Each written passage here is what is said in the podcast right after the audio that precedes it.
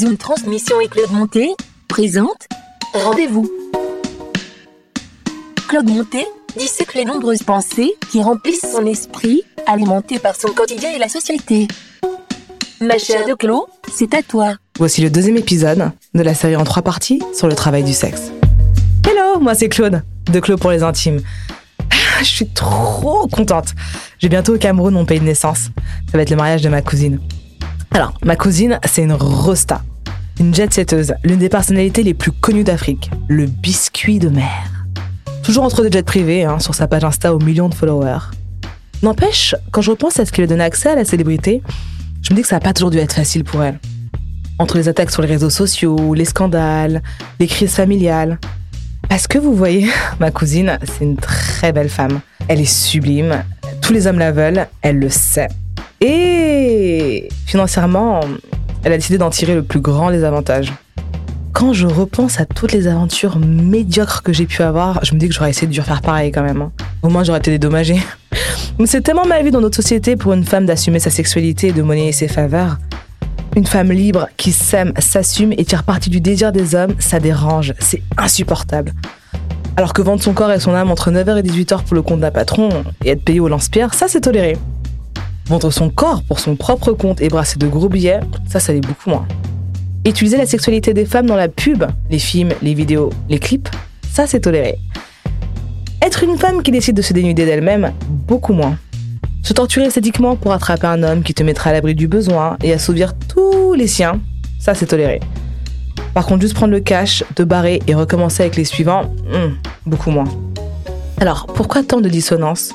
Pourquoi a-t-on aussi peur de la sexualité assumée et monétisée des femmes? Mon rendez-vous d'aujourd'hui est avec Alice, travailleuse du sexe, activiste, alias putain en pétard sur les réseaux sociaux. Et je vais aller lui poser la question. Hello Alice Bienvenue Hello Claude, ça va? Ça va très bien et toi? Merci d'avoir accepté l'invitation. Eh bien, avec plaisir. Merci d'être là avec nous. Alors, on va rentrer dans le vif du sujet. Hein. Est-ce que tu peux nous parler du travail que tu as choisi pour gagner ta vie? Alors, ben, moi, je suis travailleuse du sexe. Alors ça remplit euh, plusieurs euh, formes. Donc moi je suis euh, ce que les médias adorent appeler euh, escorte, mais moi je déteste ça, donc moi je préfère me définir euh, pute. Ah ça c'est rare, donc tu préfères qu'on dise euh, pute que escorte Alors on, euh, c'est-à-dire pour l'instant en fait vu que c'est vu comme une insulte, c'est comme une réappropriation politique du terme, mais c'est moi en tant que concernée, en tout cas de ce point de vue-là, je préfère uniquement que ce soit moi Ok, toi, qui, ok.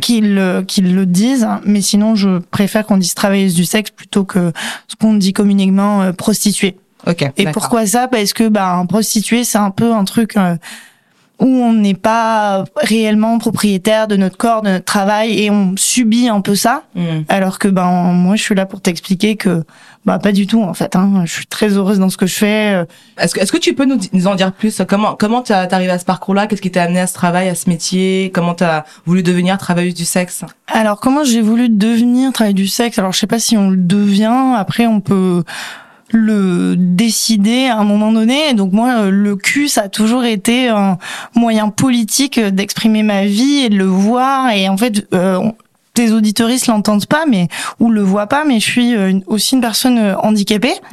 Et donc, bah, vivant ce stigmate en tant que femme et personne handicapée de euh, mon corps, ma sexualité, tout ça, le cul et la sexualité a toujours été un moyen pour moi de m'exprimer.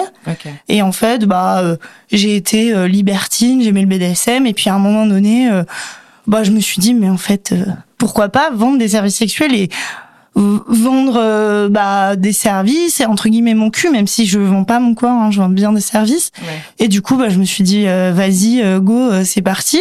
Et je me suis renseignée, j'ai regardé des des docus, j'ai rencontré aussi une collègue qui m'a expliqué un peu comment ça fonctionnait, quelles étaient les dynamiques, tout ça. Et puis en fait, j'ai fait mon premier client en duo avec avec cette personne. Et puis c'était parti en fait. Et finalement, il y a rien de mal à ça en fait. Ok, très bien, parce que tu, tu sais qu'il y a des idées reçues que beaucoup de gens pensent en général que les TDS, donc les travailleuses du sexe, le deviennent. Alors, en général, ils disent soit par trauma, parce qu'ils ont été, euh, ils auraient subi des agressions sexuelles euh, plus jeunes ou avant, ou par euh, appât du gain, parce que euh, ils ont envie de gagner beaucoup, beaucoup d'argent. Qu'est-ce que t'en penses, toi?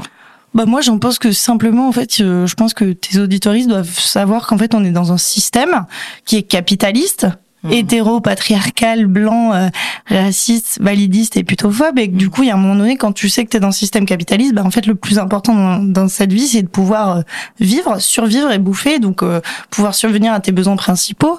Et que il y a rien de mal à ça. On, ne, on ne dit, on va pas aller questionner euh, la personne qui est caissière ou qui se fait mal aux oreilles. Euh, en, en fait, euh, tout le monde qui se casse le dos. Exactement. En fait, tout le monde vend sa force de travail, vend, vend une certaine forme via son corps. Les athlètes aussi. Voilà, exactement. Et, et ces gens-là, on le questionne pas. Et pourquoi? Parce que ça touche à de la vente de d'actes sexuels, ça dérange. En fait, c'est juste la morale. Bah, alors, du coup, toi, comment est-ce que tu as transcendé ces injonctions-là patriarcales qui diabolisent les femmes, qui assument leur sexualité et encore plus qui la monétisent? Comme je te disais, en fait, du, du fait de mon expérience euh, libertine, tout ça, j'étais très ok avec le fait de d'avoir des relations sexuelles avec des inconnus ou d'autres personnes. Et puis à un moment donné, en fait, je me suis dit, mais attends, les personnes par exemple euh, qui euh, on va ici parler euh, de personnes en tant femmes mais dans le mot femme j'entends les femmes et les minorités de genre hein, donc les personnes trans inclus et les personnes non binaires.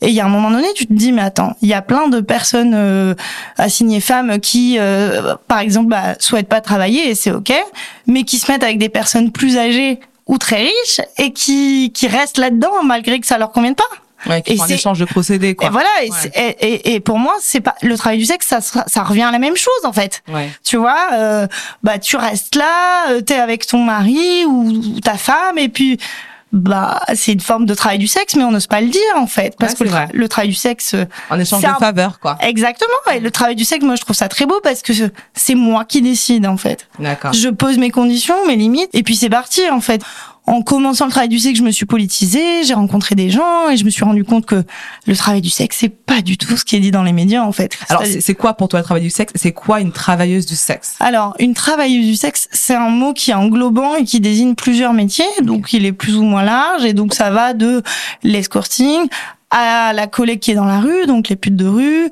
à les cameuses, les performeuses porno, les travailleuses burlesques, les stripteaseuses, les effeuilleuses, exactement, euh, les cam girls, et il y en a même qui vont à dire bon j'ai pas d'opinion là-dessus que les personnes qui vendent des sextoys, ça peut être considéré d'une certaine manière extensive comme étant des travailleuses du sexe. C'est en fait tout ce qui touche de près ou de loin à la vente d'actes sexuels ou à de l'intimité. D'accord. Et il y a aussi, euh, on en parlera peut-être à un moment donné, euh, le, ce nouveau métier qui se veut trendy et avec lequel je suis pas forcément en accord de l'accompagnement sexuel, c'est-à-dire euh, les travailleuses du sexe spécialisé entre guillemets euh, pour les personnes euh, en situation de handicap. Bah, bah non, parle-en. Pourquoi est-ce que t'es pas forcément d'accord euh Alors, pourquoi je suis pas forcément d'accord? Alors, in fine, je suis pour que ce travail existe et que ces travailleuses et du des droits et Alors, soient travailleuses pour travailleuses heureuses hein pour celles qui n'ont pas été entre guillemets forcées à le faire c'est ça? Ah non non travailleuse pas du tout Alors, explique ce que ça veut dire travailleuse c'est un,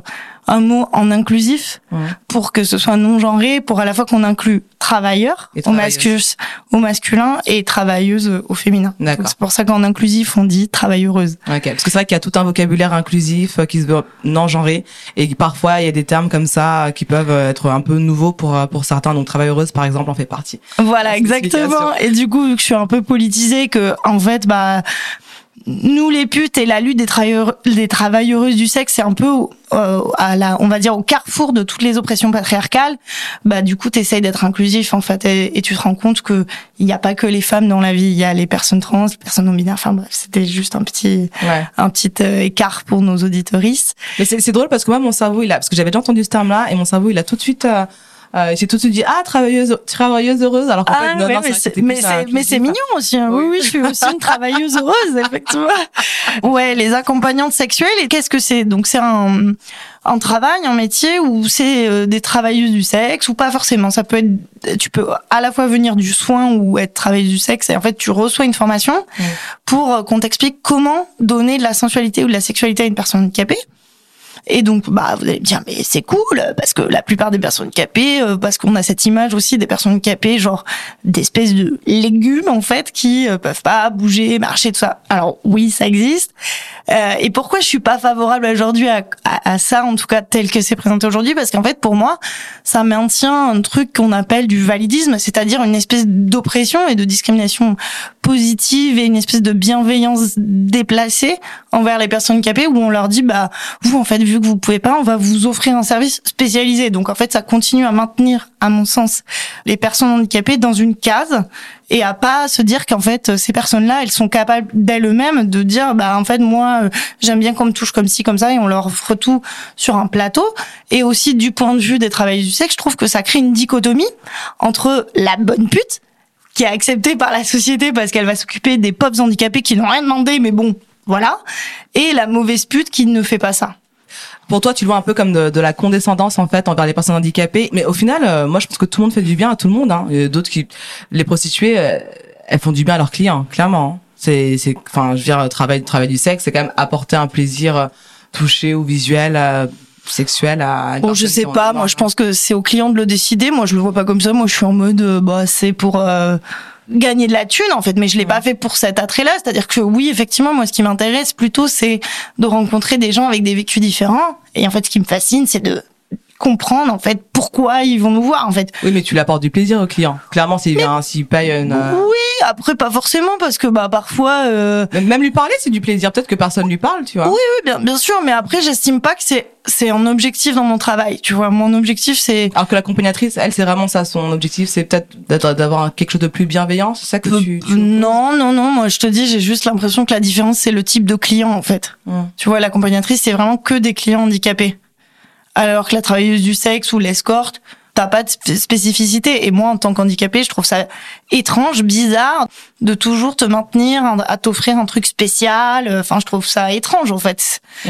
c'est comme si, euh, enfin, tu crées des trucs spécifiques, euh, je sais pas moi, pour les personnes euh, racisées, en fait, les les noirs ou d'autres gens, tu vois. Et je trouve pas ça ok, en fait, parce que ça te maintient pas comme étant une personne à part entière en fait et qu'on te définit toujours en fonction d'un détail qui est en toi.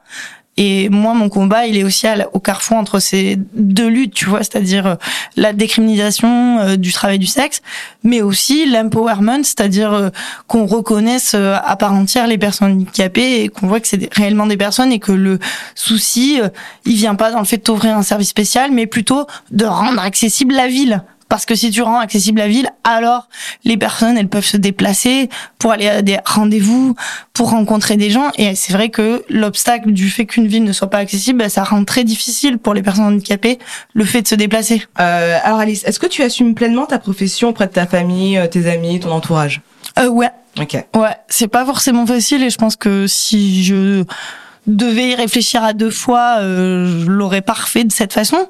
Parce qu'en fait, le fait d'être euh, publiquement out, c'est-à-dire le fait que euh, tout publiquement, euh, voilà, tout le monde le sache, bah c'est quand même un truc qui est assez fort et c'est c'est ce qu'on appelle un stigmate quoi. C'est-à-dire qu'après euh, t'as une espèce d'étiquette sur la figure de ah mais c'est la pute en fait.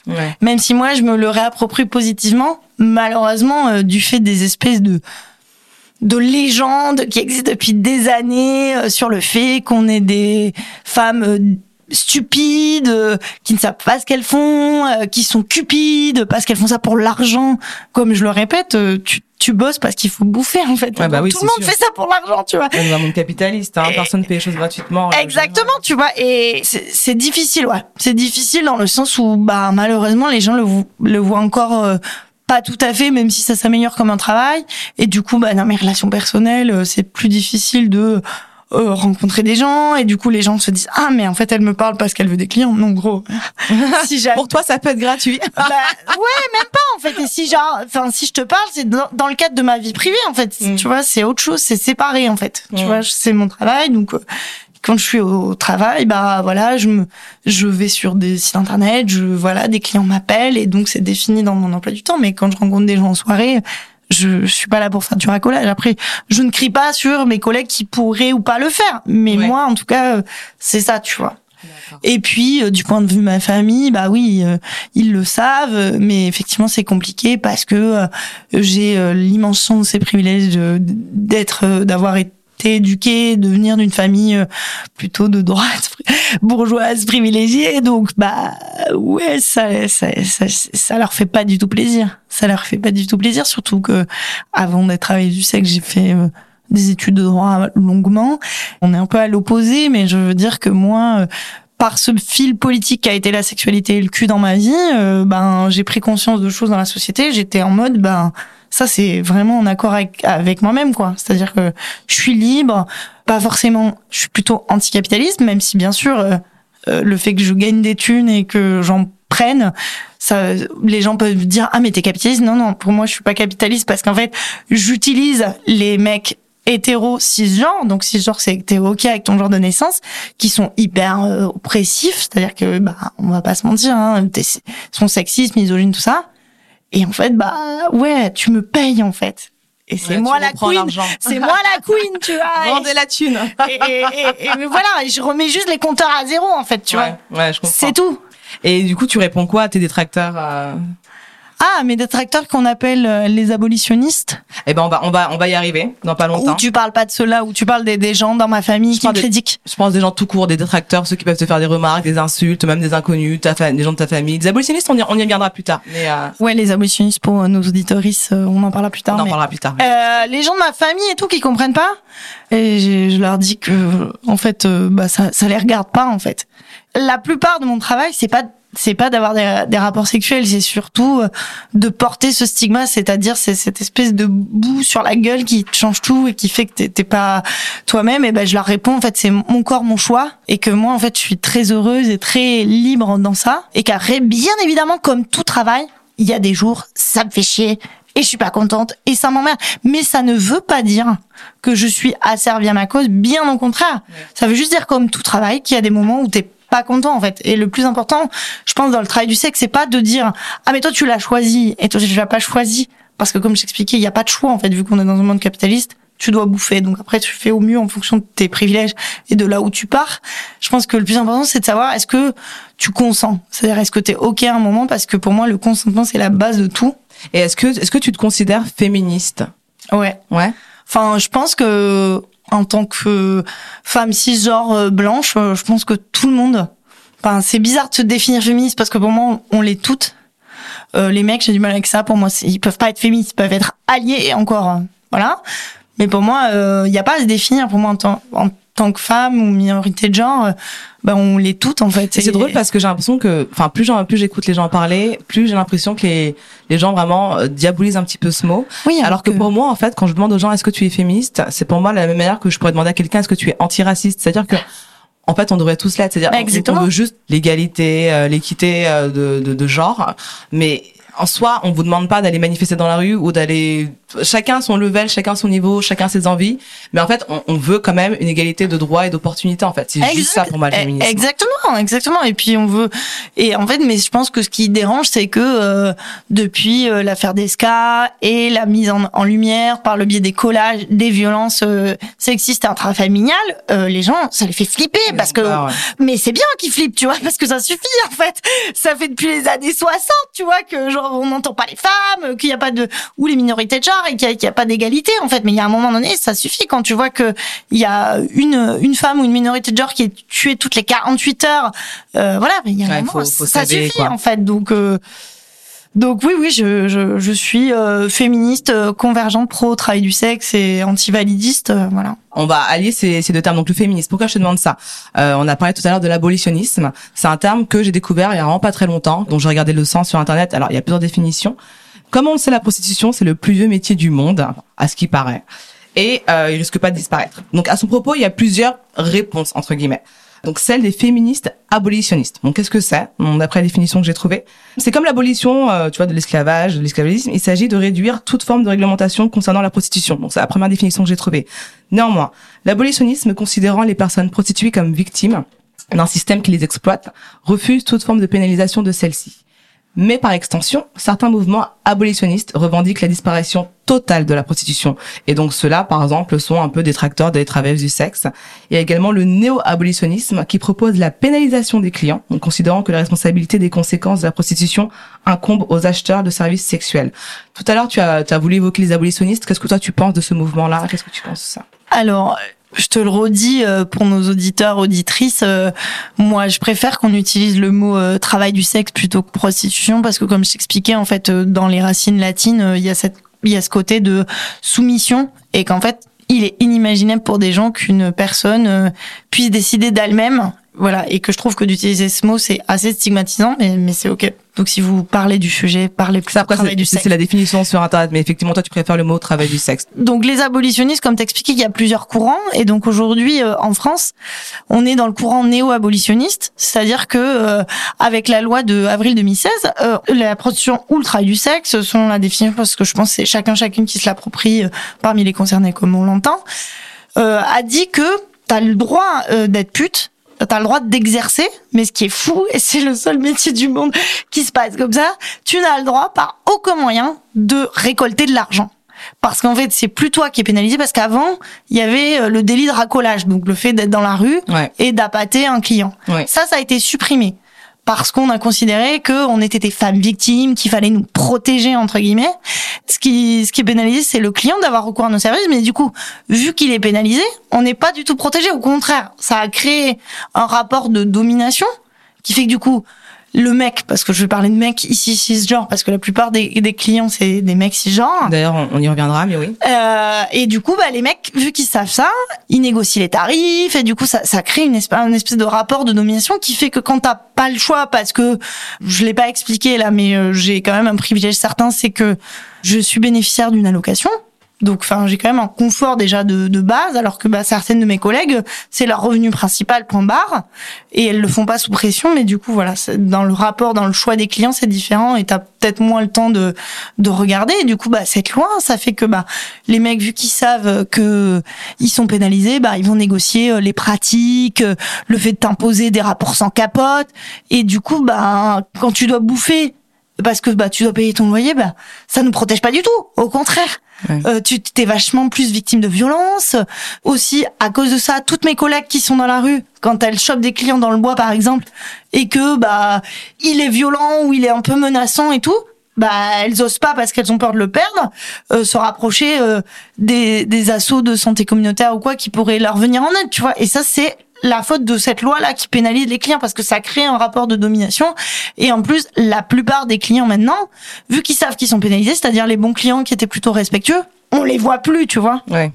même si moi j'ai commencé après la loi, mais c'est le ce que m'ont dit mes collègues, tout ça, et ça c'est pas ok en fait. Ouais, donc et ça, ça, met ça- surtout les travailleurs du sexe en situation de précarité. exactement, de- et de grands et dangers. de danger surtout. Exactement. Ouais. Et ça en fait ça suffit en fait. Et y a un moment donné aussi d'un point de vue juste philosophique et féministe, tu te dis, mais qui sont ces gens qui se disent pseudo-féministes, hein, parce que les abolitionnistes se disent féministes, Ouais.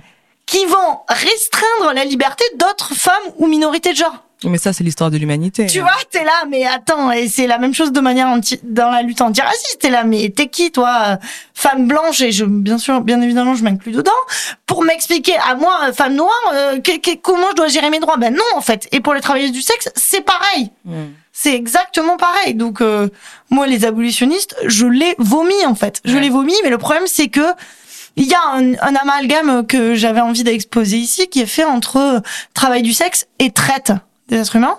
Et pour moi, il est important que les gens se disent que, en plus, les chiffres des abolitionnistes sont faux et infondés.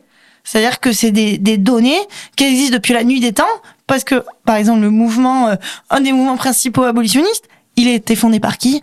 Un curé. Voilà, donc pour te laisser entendre un peu le rapport euh, qui est fait par rapport à ça et la pression aussi de notre culture judéo-chrétienne, alors qu'on se dit laïque, voilà, et ça crée des chiffres complètement faux qu'on entend souvent, qui est de dire que la première euh, passe ou l'âge moyen d'une d'une travailleuse du sexe qui commence, c'est 13 ans. Non mais n'importe quoi. Bien sûr que non. Enfin, c'est c'est c'est faux et c'est aberrant. Et quand tu regardes le, comment sont récoltés ces chiffres, il n'y a pas d'information. Et pour moi, pour vérifier un chiffre, une information, il faut avoir une source. Il faut comprendre comment elle est collectée. Et tu n'as pas ces éléments. Alors que nous, les travailleurs du sexe, ben, la plupart des assos qui récoltent les chiffres, c'est des assos de santé communautaire qui sont sur le terrain, dans des camions, qui distribuent des capotes, des trucs.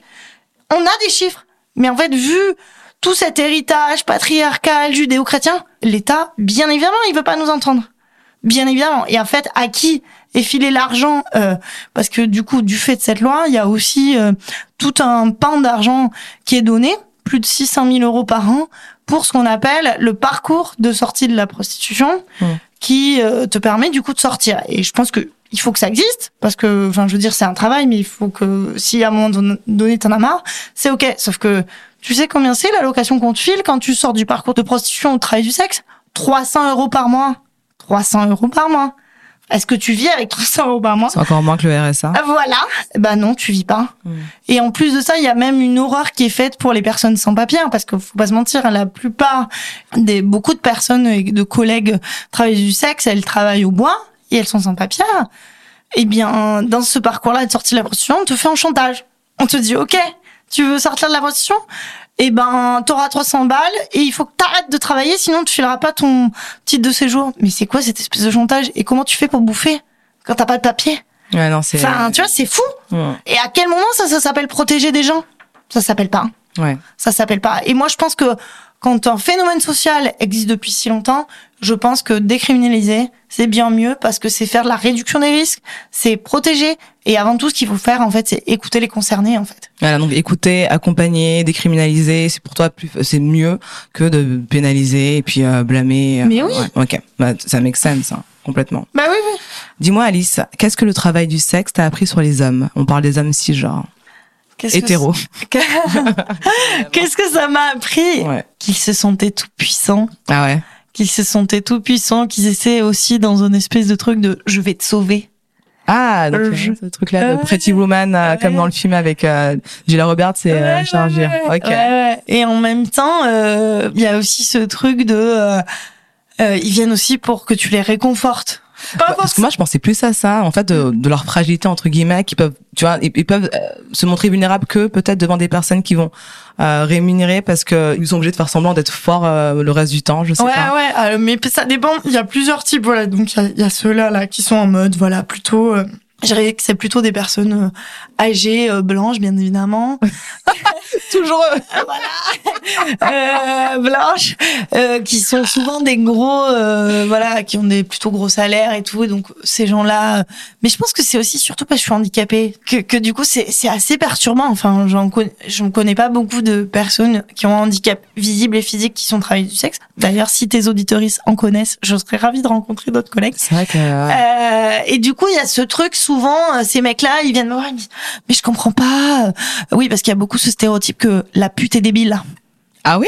Oui, mais je comprends pas en fait pourquoi vous faites ce métier quand même. Vous êtes quand même hyper euh, alerte sur le monde, cultivé. Enfin, mais attends, mon corps, mon choix en fait. T'as cru quoi euh Enfin, et puis il faut avoir fait quoi Harvard euh, pour euh, être intelligent. Enfin, c'est quoi ces concepts complètement fucked up Tu vois ou Et c'est peut-être parce que justement tu as l'air sur le monde que tu t'es dit qu'au final c'était pas plus mal Bah de choisir le travail du sexe. Mais grave, grave en fait, parce que les gens se rendent pas compte, mais c'est aussi un travail euh, en tant que personne handicapée euh, qui a une santé mentale plus ou moins fragile. Je sais pas, en ce moment elle est fragile. Bah c'est trop bien quoi. Genre, euh, bah en une heure de taf je- j'ai un certain salaire et après ben qui est assez élevé. Hein, euh, voilà, faut pas se mentir. On va pas se mentir, c'est ouais, c'est Voilà. plutôt pas mal. Euh, bien, euh, je peux gérer ensuite mon temps, euh, prendre du temps pour aller voir les médecins, pour aller prendre des verres avec des potes, aider d'autres gens. Enfin, c'est génial, quoi. Tu vois, j'ai, et j'ai pas besoin de travailler 35 heures. Ouais. Enfin, c'est abusé. Enfin, genre, c'est, moi, pour moi, c'est une violence, en fait, le travail. Et c'est une violence à ce rythme-là. Alors que moi, je, Donc ces hommes-là te demandent pourquoi est-ce que tu préfères pas euh, devenir un esclave et, Ouais, et, ga- et tu vois et gagner en deux mois ce que tu fais en une semaine peut-être. c'est ça, c'est ça. Et puis, il y a cette espèce de, de, de, de fantasme en permanence qu'ils ont de, oh là là, mais je vais vous rendre service, du coup. Parce que du coup, ils, ils s'espèrent que je vais quitter ce travail. Donc, Mm. du coup, bah, dans le cadre du taf, je, bien sûr, je leur dis, ah, oui, merci. Vous m'aidez beaucoup. Voilà, tu rentres aussi dans leur jeu, en fait. Oui, Tu apprends- toujours. T'apprends à, et en même temps, je- c'est cool aussi d'avoir cette puissance de leur montrer qu'ils sont débiles profonds, quoi. Bah, tu crois me sauver, mais en même temps, c'est, c'est moi qui t'ai, que, que tu payes, en fait, et le cadeau que tu viens me faire, ou un jour, on m'a offert un Leica, qui est quand même une marque d'appareil photo assez neuf, et, euh, et c'est, c'est fou, quoi. Enfin, tu vois, genre, et c'est aussi ce truc, euh, quand j'ai commencé à te dire, putain, euh, j'ai gagné 1500 balles. Ouais. Bon, après, c'est toute une nuit, c'est beaucoup de travail, c'est long. Mais ouais, où tu, tu t'es aussi genre, bitch, Ouais. bitch, better have my money. Mais c'est ça en Yes. fait. Et, et, et l'argent, ils sont prêts à le donner en fait. C'est ça qui est, c'est ça qui est assez dingue, c'est Mm. que je sais pas si dans leur vie privée ils sont généreux ou bien ils, ils lâchent l'argent très facilement au final ces hommes-là. Ouais, c'est-à-dire que si tu réponds à certaines car- euh, caractéristiques patriarcales de, euh, voilà, tu fais la gentille, t'as une petite voix sympa. douce, Euh, conciliante, docile. Exactement, ça, ça marche. Après, bien évidemment, je ne recommande à personne de faire ce travail. vraiment, parce que c'est difficile. C'est pas si simple que ça en fait. Même pas- mentalement, j'imagine qu'il faut prendre du recul parfois. et que et que c'est pas pour tout le monde en fait. Hein. C'est vraiment pas pour tout Mais le monde. aucun travail n'est pour tout le monde au final. Hein. C'est vrai. Chacun doit trouver sa voie. C'est vrai. Et donc ouais, voilà, je dirais ouais plutôt des, des, des mecs riches qui soit sont là pour sauver, soit sinon beaucoup, euh, effectivement, ils viennent pour se vider, pour avoir de l'écoute active, beaucoup d'écoute active. C'est Ah. un truc que j'ai souvent entendu. Hein. Ils cherchent un peu des thérapeutes, mais n'osent pas en voir de. Oui, voilà. du coup, c'est un peu un, un truc multifonction, tu vois, où t'es à la fois euh, masseuse, euh, psychothérapeute, euh, on va dire euh, modèle ou un espèce de, de, de, de- de tableau là qu'on regarde et qu'on qu'on fantasme, euh, et aussi tout ce truc de des habits que tu mets. À partir du moment où tu mets une robe avec des petits bas et tout, ça change tout. C'est fou. Mais c'est le la source du patriarcat en fait. C'est tout ce qu'on veut montrer des femmes et des minorités de genre, bah voilà, c'est rassemblé euh, chez moi. Et puis là, ça change tout. Mais attends, mais d'ailleurs à ce propos, étant une personne en situation de handicap, est-ce que tu sens que ça influence sur tes interactions professionnelles euh? Ouais, euh, je dirais que ça influence de deux façons. Je dirais positivement. Alors, on va d'abord parler de ça. Positivement dans le sens où, bah, du coup, euh, euh, il y a ce truc de- dont je te parlais tout à l'heure, donc on appelle le validisme, qui est une espèce de discrimination que personne ne perçoit parce qu'elle est vue de manière plutôt positive, en mode oh là là la pauvre, ah mais bon courage. Ou du coup, bah, ils disent qu'ils vont venir me sauver. Alors c'est quoi le validisme du coup? C'est une discrimination et c'est tout un ensemble de normes et de de commentaires qu'on peut te faire que moi je perçois comme condescendant Ok. et dégradant. Imposé par les personnes dites valides Valide, entre guillemets, donc euh, les personnes qui sont pas en situation de handicap, euh, par exemple comme moi. Donc c'est le validisme, ça serait peut-être de voir quelqu'un justement qui a des béquilles, d'aller directement vers cette personne et dire est-ce que tu veux que je t'aide ou Ouais, une personne que- aveugle et vouloir le guider? Exactement. Mais nous on pense que c'est de la bienveillance en fait. Donc comment faire la différence? Tu attends de voir en fait et si Mm. tu vois que la personne elle est en difficulté, tu vas lui demander ça genre salut, est-ce que tu veux que je t'aide? Oui, après il faut, il faut, c'est vrai qu'il faut avoir du bon sens. Moi, les personnes que j'aide entre guillemets, c'est, je vois, que, euh, par exemple, une personne en situation de qui, qui, qui est malvoyant, non voyant, euh, dans le métro, euh, il va traverser les rails parce qu'il sait pas de quel côté il est. Là, j'interviens. Mais s'il est en train de, de marcher, je pense qu'il le fait tous les matins. Il a pas besoin de moi pour savoir. Ouais, aller d'un- exactement, tu vois. point. Mais moi, je te parle plus de, de remarques assez cheloues euh, du style. Je suis en train de descendre la, les marches du métro et il y a c'est souvent un mec. toujours eux encore. Pardon, désolé. Hein. Euh, Et pourtant, il aide pas la meuf qui porte une poussette à côté. hein. Bizarrement, voilà, il aide pas la maman avec la poussette. ça. Ou en fait, Il se lève pas de devant la femme enceinte. Et voilà, c'est ça, où, où, il va, où il va venir à ma hauteur, il va me toucher l'épaule il va me dire Oh là là, mais euh, bon courage. Et puis, Oh, vous êtes tellement belle pour une personne handicapée. Là, Ah, il l'a fait. Pour une personne. bah T'es tellement belle pour une noire. T'es tellement belle pour une personne handicapée. Ils sont incroyables. ouais, voilà, enfin, tu vois. Mais en fait, juste ferme ta gueule. J'en dis rien. Dis c'est rien. ça, c'est, c'est, où t'es, vachement euh, alerte, quoi, hein, pour une personne handicapée. C'est pareil que tout à l'heure, quand je te disais, voilà, pour une travailleuse du sexe, t'es, t'es quand même euh, hyper, euh, Intelligente, Ouais, cultivée, ouais, articulée. Ouais, donc c'est ça le validisme, c'est ça toutes ces choses du validisme et il y a aussi cette espèce de fantasme et du coup voilà. Et du coup bah c'est Parce que toi, tu dois être aussi fétichisé. Moi, je sais que je le suis par rapport à ma couleur de peau, et puis ça peut aussi être un truc euh, physique. Toi aussi, Ah tu- oui, ouais. je suis je suis fétichisée d'ailleurs, il y a cette espèce le nom en anglais de de ce fantasme sexuel, ça s'appelle le broken doll fantasy. Broken doll fantasy? le, le fantasme de la, La, poupée cassée. Ouais, voilà, la poupée cassée. Et du coup, oui, alors au début, ça me gênait parce que je pense que j'étais pas assez aware et en fait que j'avais pas conscience que le travail du sexe c'est pas juste ah ah, j'ai des gens qui m'appellent et on va passer un moment et je vais baiser. Non en fait c'est un taf. Bah ouais. en fait si t'as envie d'être efficace bah il faut réfléchir en mode euh, business même je déteste ce mot étant donné que je suis anticapitaliste mais je, je suis et je vis dans une capitalisme donc il faut que je tire les ficelles et que je capte. Et là, tu t'es dit, je peux prendre des pépettes à ces mecs. Mais bien sûr. Et en fait, ce qui est beau, et ce que les gens ne se rendent pas compte, c'est que le travail du sexe, c'est le seul taf, en tout cas dans le monde, il me semble, où en fait, tu peux faire de ce qu'on, la société décrit comme des discriminations, des trucs pas ok, parce que tu ne rentres pas dans la norme, soi-disant, euh, je tiens à préciser à tout le monde qu'il n'y a pas de norme. hein.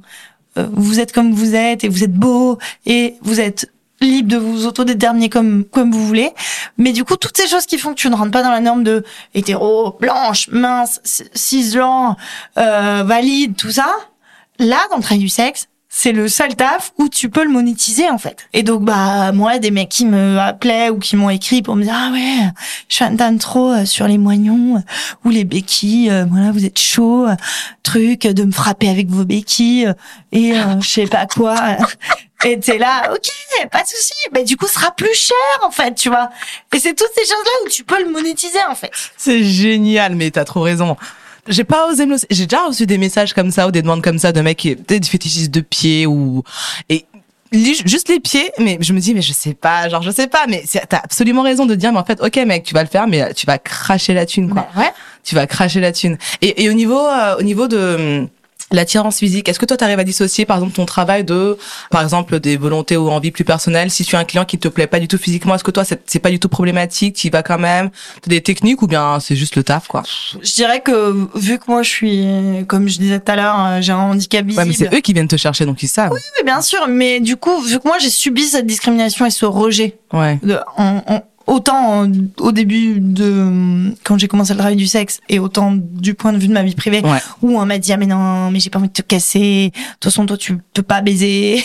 Ou tu peux pas enfin tu vois où on peut pas te toucher si on veut te casser. Puis de toute façon euh, moi j'ai pas envie d'une pute inerte. Oh my God. Euh, que du coup voilà t'apprends à te défendre. Et en même temps de mon côté vu que je suis quand même très politisée et très pour que les gens soient dans le respect et voilà que je me dis mais moi, je, sauf si le mec ne me respecte pas et ne respecte pas mes conditions, parce que c'est la base, en fait, c'est un taf. Donc, je te, je te donne mes conditions et tu les respectes. Sinon, tu dégages, c'est la seule raison. Que tu sois euh, gros, euh, que t'as un handicap, euh, que t'aies des pustules sur le visage, que t'aies de la. je m'en fous, c'est le taf, c'est le taf, c'est le taf. Donc, bah, bien évidemment, t'as des clients qui me plaisent pas, hmm. mais c'est le taf. Je suis pas Alice, tu vois, je suis une autre personne, je donnerai pas mon pseudo ici. Enfin, c'est pas, voilà. Donc, tu as, tu as un pseudo, ok je, suis mon personnage en fait. Je suis, voilà. un peu comme Beyoncé quand elle parle de Sacha Fierce, c'est euh, Beyoncé sur scène, elle dit qu'elle se dissocie, qu'elle a une autre personnalité. Et en fait, c'est ce qui permet de se transcender parce que dans la, vie privée, elle est un peu plus timide et, et sur scène, en fait, on, sait tous ce que c'est sur scène. Exactement. tu vois, est-ce que toi, tu crées ton personnage et voilà, tu n'es plus Alice, tu es du coup ce pseudo, cet alias là, qui elle. Euh, je, je, dirais que c'est plus dans la tête, quoi. Tu vois, au niveau organisationnel, c'est-à-dire que ben voilà, un rendez-vous c'est une heure déterminée avec des conditions déterminées. Et je suis très... même dans l'attitude peut-être, non? Ah oui, je suis très attentive. Je suis très mmh. attentive, c'est-à-dire euh, tac, la personne arrive. Et parfois, ça peut être un peu sec du coup. Mmh. Mais je suis en mode, c'est mort. En fait, ça se passe comme ça. Donc, t'arrives, euh, voilà, tu poses tes affaires, tac, tac, tu me laisses ce que tu me dois là. Mmh. Et puis, l'heure, c'est l'heure, en fait. C'est-à-dire que c'est hyper important. Ouais. Ah oui, c'est, c'est un travail. Donc, euh, et si tu veux plus, bah, tu, payes, plus. Ouais. Voilà. Non, mais t'as absolument raison. Euh, est-ce que t'as déjà eu des clientes féminines? Et si oui, quel est, quel est leur profil en général? Ou est-ce que t'as déjà entendu parler de Eh bien, j'aimerais bien. j'aimerais beaucoup. Euh, mais je pense que bah, du fait que ce soit euh, pénalisé et hyper stigmatisé, c'est pour ça que je pense que la décriminalisation et le fait de d'enlever cette espèce de voilà de, de, pénalisation de par le client, ça fait peur aux personnes perçues comme femmes et du coup elles se disent bah non je vais pas payer en fait parce que bah moi je peux faire ce que je veux et je peux avoir ce que je veux en fait sur le marché. Hmm. Mais en fait c'est pas vrai parce que je sais pas tu pourras en parler on pourrait en parler ensemble pendant mille ans. Tu sais très bien à quel point les mecs sont cons, sont dégueulasses, qui savent même pas où est ton fucking euh, clitoris, qui savent pas donner du plaisir. Nul. Voilà, tu vois. Et, je pense que le fait de décriminaliser, ça permettrait aussi à, à, des personnes perçues comme femmes ou, ou minorité de genre de se dire ah ouais ok. Est-ce que c'est peut-être plus, c'est moins, genre je sais pas comment le formuler, mais c'est vrai que une femme payer une femme aller payer une autre femme elle doit passer par un parcours du combattant parce que déjà est-ce qu'elle ou payer un autre mec tu vois mais ça c'est déjà plus facile. Parce que moi je alors je voyais plus ça comme euh, ouais plutôt une personne qui se considère en tant que femme tu vois avoir recours à une travailleuse du sexe. Féminine. Féminine. Ouais, oui, plus ça. ouais ouais ah bah, je pense que ça aussi c'est difficile parce qu'en fait tu te dis bah je peux l'avoir je peux l'avoir gratuitement bah, je vais sur Tinder ou bien ah, autre application ouais mais et puis peut-être aussi qu'il y a ce truc là de les femmes sont peut-être pas dans une consommation direct, je sais pas, immédiate, peut-être que c'est peut-être pas aussi la même chose, je sais pas. Je sais pas. Après, moi, je pense que avoir recours à un travailleur ou une travailleuse du sexe, ça peut aussi être cool parce que tu sais que t'as un cadre. Ouais. Et qu'en fait, ben, tu peux parler de tes envies. No feelings involved. Exactly. J'ai constaté à chaque fois que j'allais vivre à l'étranger, que je voyageais, qu'il y avait toujours beaucoup de filles, euh, qui étaient souvent donc françaises expats, qui une fois euh, loin de leur pays proche, donc aussi d'autres pays, hein, pas que les françaises, mais dès qu'elles sont loin de leur pays proche, se, lancent, se lancer dans le travail du sexe, escorte, masseuse, stripteaseuse, jobs qu'elles auraient jamais eu euh, sur place, qu'elles auraient jamais fait dans leur propre pays. Et euh, c'était absolument pas une une question de précarité. C'était juste que dans leur pays respectifs, elles n'osaient pas le faire. Mais dès qu'elles arrivent à l'étranger, elles se sont dit, bah, je vais me lâcher. Pour la plupart, elles venaient de familles plutôt de classe moyenne, supérieure ou carrément de bourgeoisie, euh, même occidentale. Est-ce que toi, tu penses que beaucoup plus de gens pratiquent le travail du sexe ou le pratiqueraient s'il n'y avait pas de stigmas sociaux euh, comme n'importe quel autre métier, huissier, contrôleur aérien, euh, péripatéticienne, tu vois? Est-ce que tu penses que s'il n'y avait Ouais. pas ces stigmas-là, ça serait un métier normal, quoi? Genre, il y aurait beaucoup plus de gens qui le feraient sans... Beaucoup plus, je sais pas, mais en tout cas, oui, il y aurait pas cette peur-là, en fait, parce que le stigma, c'est pas uniquement aussi sur ta tête. C'est-à-dire que le fait aujourd'hui de t'outer en tant que pute ou travailleuse du sexe, bah, ça a un impact sur le fait que, eh ben, on te loue pas d'appart. Ah ouais. Voilà, parce qu'en fait, le délit, euh, il y a aussi le délit de proxénétisme, c'est-à-dire le fait d'aider, d'assister à l'activité prostitutionnelle. Et donc, c'est cette notion est interprétée très largement aujourd'hui euh, par la loi française. Et donc, par exemple, bah, je t'invite chez moi, même gratuitement.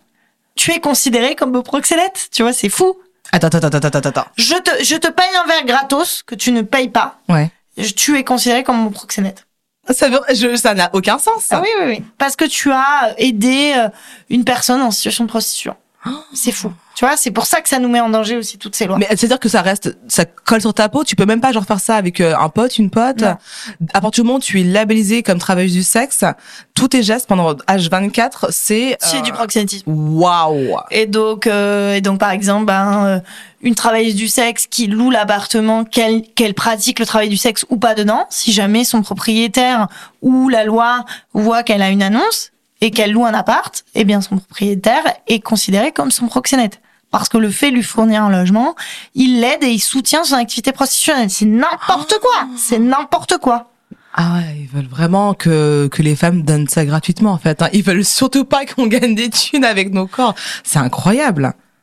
Et puis même, en fait, ça, ça met en danger, en fait. C'est hyper difficile de travailler. Donc moi, je te dis, effectivement, si ces lois n'existaient plus, je sais pas s'il y en aurait vachement. Parce que ça reste quand même, il faut être OK avec son corps, Mm. OK avec le fait qu'on te touche, ou, ou pas forcément, hein, parce qu'il y a aussi euh, des collègues dominants où il n'y a pas forcément de, gé- de génitalité. Mm. Mais euh, oui, enfin, tu vois, genre le fait de décriminaliser, je, je, je pense en tout cas que, bah, en tout cas, on, peut- on, on serait autogéré entre nous et il y aurait vraiment voilà un suivi. Euh, Si jamais t'as des clients violents, bah tu pourrais les reporter euh, à la police. Enfin, tu vois, aujourd'hui, moi, je me fais, j'ai eu beaucoup de chance. Je me suis fait agresser physiquement, mais pas, euh, j'ai pas eu d'agression sexuelle Mm. par un client. Tu peux pas aller le reporter à la police. Mais ça c'est horrible, ça doit jouer quand même sur la santé mentale de se dire qu'on fait quelque chose de très dangereux et qu'on on peut pas aller voir euh, à l'aide si jamais euh, Oui, une situation de danger. Ouais, bien sûr. Après, moi, je pense pas que le travail du sexe est plus dangereux que n'importe quel autre taf.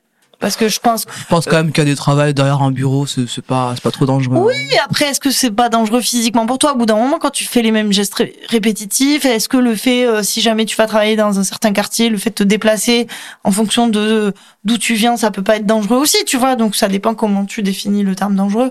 Moi, en fait, c'est- l'autre qui me fait peur, je- euh, de pas savoir sur qui je vais tomber. Et Dieu seul sait le nombre de psychopathes qu'il y a. C'est c'est ça, en fait, qui me fait peur. Ouais, après, bon, bah, ce qui est beau dans la communauté des travailleurs du sexe, c'est qu'il y a une solidarité de fou.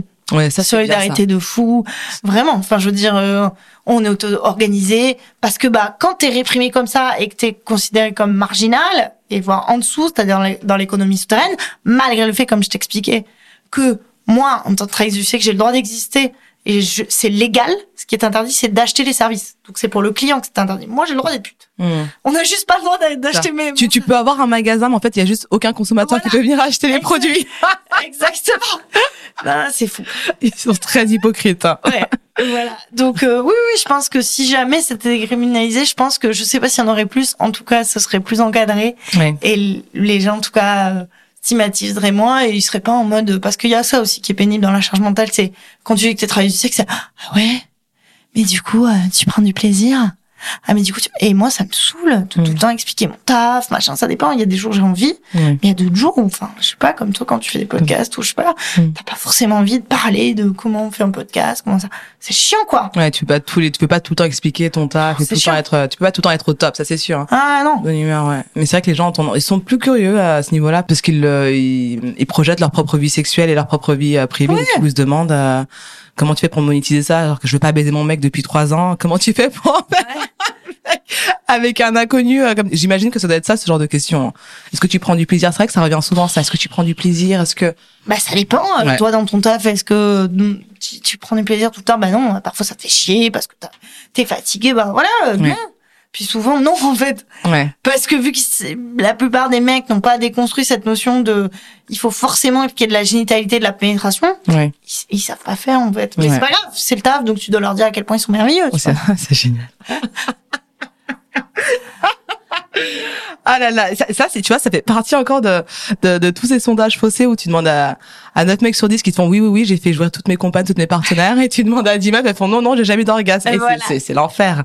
Alors, dis-moi Alice, pourquoi la société a-t-elle si peur de la sexualité assumée et monétisée des femmes? Et c'est la dernière. Je pense que parce que on a envie d'assujettir les femmes ou les minorités de genre parce que c'est bien quand euh, ces personnes-là se taisent.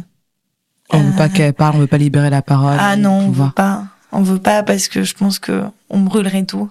Ah ouais. je pense qu'on brûlerait tout parce que bah ouais, quand tu vois le nombre de euh, je sais pas moi, le nombre de bouquins qui sont publiés par des mecs et par des meufs, la galère que c'est, le nombre de questions qu'on te pose, mais les gens ne s'en rendent pas compte mais Ouais, je, je, je pense que c'est ça. Et en fait, ça dérange. Euh, bah, il y a eu, euh, tu sais, euh, on n'en parle jamais, mais euh, c'est le bouquin d'une collègue que je vous conseille de lire, euh, Bertolt Borobeck, Balance ton corps, qui parle de Lilith. Tu Oui. sais, Lilith, oui. cette, euh, en fait, c'est elle. Ève. C'est c'est elle la première femme Avant Ève. d- d'Adam, ouais. Ouais. Et en fait, euh, bah elle, elle a, elle a dit, mais non, je croquerai pas la pomme. Et moi, je veux pas être, je veux pas être euh, hétéro et exclusive en fait, parce que c'est de la merde. Parce C'est que c'est ce ça. qu'elle disait? Ouais. Ouais. Et du coup, euh, Je veux pas juste Adam, je veux Ève, Adam, le serpent, la pomme, le pommier, tous les den. Et ouais, ouais, et qu'en fait, vu qu'on est, on- parce que pour moi, la source, c'est que, ouais, on est dans une soci- société hétéro-patriarcale, blanche, raciste, mais surtout hétéro. Hétéronormé, Et, ouais. et que c'est- une forme de possession, en fait, euh, d'être en couple hétéro, euh, voilà. Et pour moi, euh, bah, c'est, c'est pas ok, en fait, parce que ça veut dire que, du coup, les femmes seraient libres. Elles n'auraient plus aucune domination et, Et donc Lilith a été bannie de, des jardins d'Éden et est devenue donc la mère des démons, quelque chose Ouais, comme ça.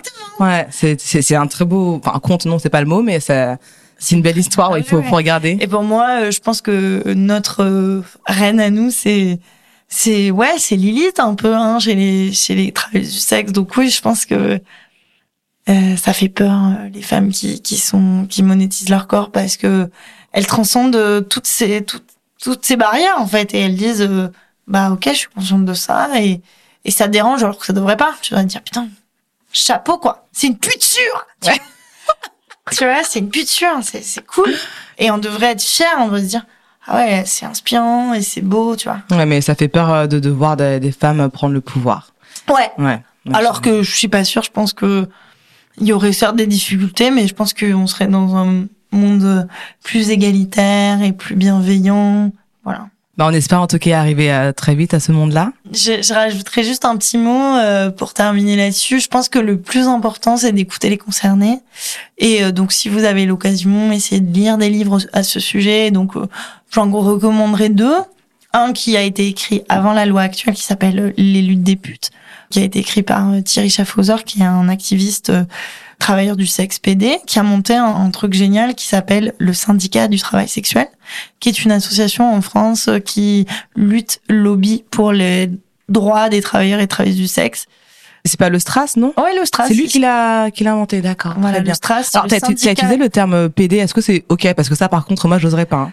Euh, après, c'est vrai, je suis pas. T'es queer Euh, ouais, je suis queer, donc j'utilise le mot PD en mode réappropriation, mais homosexuel, ok, mais c'est juste que bon, je sais qu'il c'est. en Pour fait- lui c'est ok, tu l'as checké il, avec lui. en fait, il il l'écrit même sur sa quatrième de couverture de son bouquin, en fait. Ouais. Donc, je me suis juste permise de me rappeler ces mots-là. Mmh. Mais sinon, effectivement, il vaut mieux utiliser le mot homosexuel ou gay.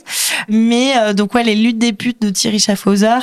Euh, et après, bah, le Donc, livre de le Stras, tu disais. euh, Ouais, donc euh, ouais, le Stras, donc euh, le Stras, qu'est-ce que c'est? Le syndicat du travail sexuel, qui est une association de qui depuis dix ans en fait est, a été euh, montée par et il y a c'est une association non mixité, donc il y a que des travailleurs du sexe dedans et qui milite bah, pour les, les droits des travailleurs du sexe, donc pour la décriminalisation, pour le fait qu'on ait la régularisation des sans-papiers, l'autodétermination des personnes trans, le fait qu'elles puissent euh, accéder et obtenir des papiers. Et le deuxième euh, ouvrage? Ah, Et le deuxième ouvrage, c'est euh, Balance ton corps de ma collègue Bertoul Borebec, euh, qui est travailleuse du sexe et feuilleuse, et feuilleuse burlex, performeuse porno et femme racisée hyper puissante. Pour terminer, je dirais pour comprendre la logique abolitionniste, il y a un sociologue qui n'est pas une personne travailleuse du sexe qui a décortiqué toutes ces théories dont on parlait tout à l'heure, et c'est Lilian Mathieu.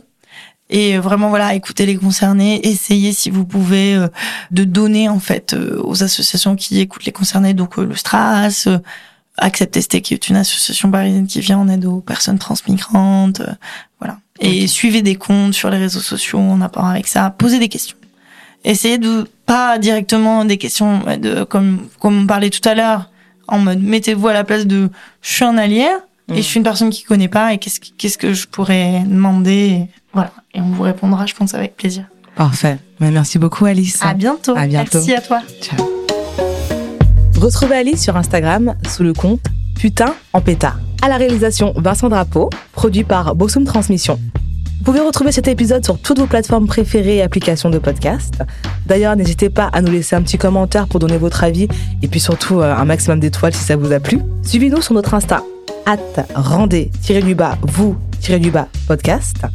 Et après cet épisode, moi, ça me donne envie d'écouter Libertine de Mylène Farmer, que vous pouvez retrouver sur notre playlist Spotify Rendez-vous podcast by Claude Monté.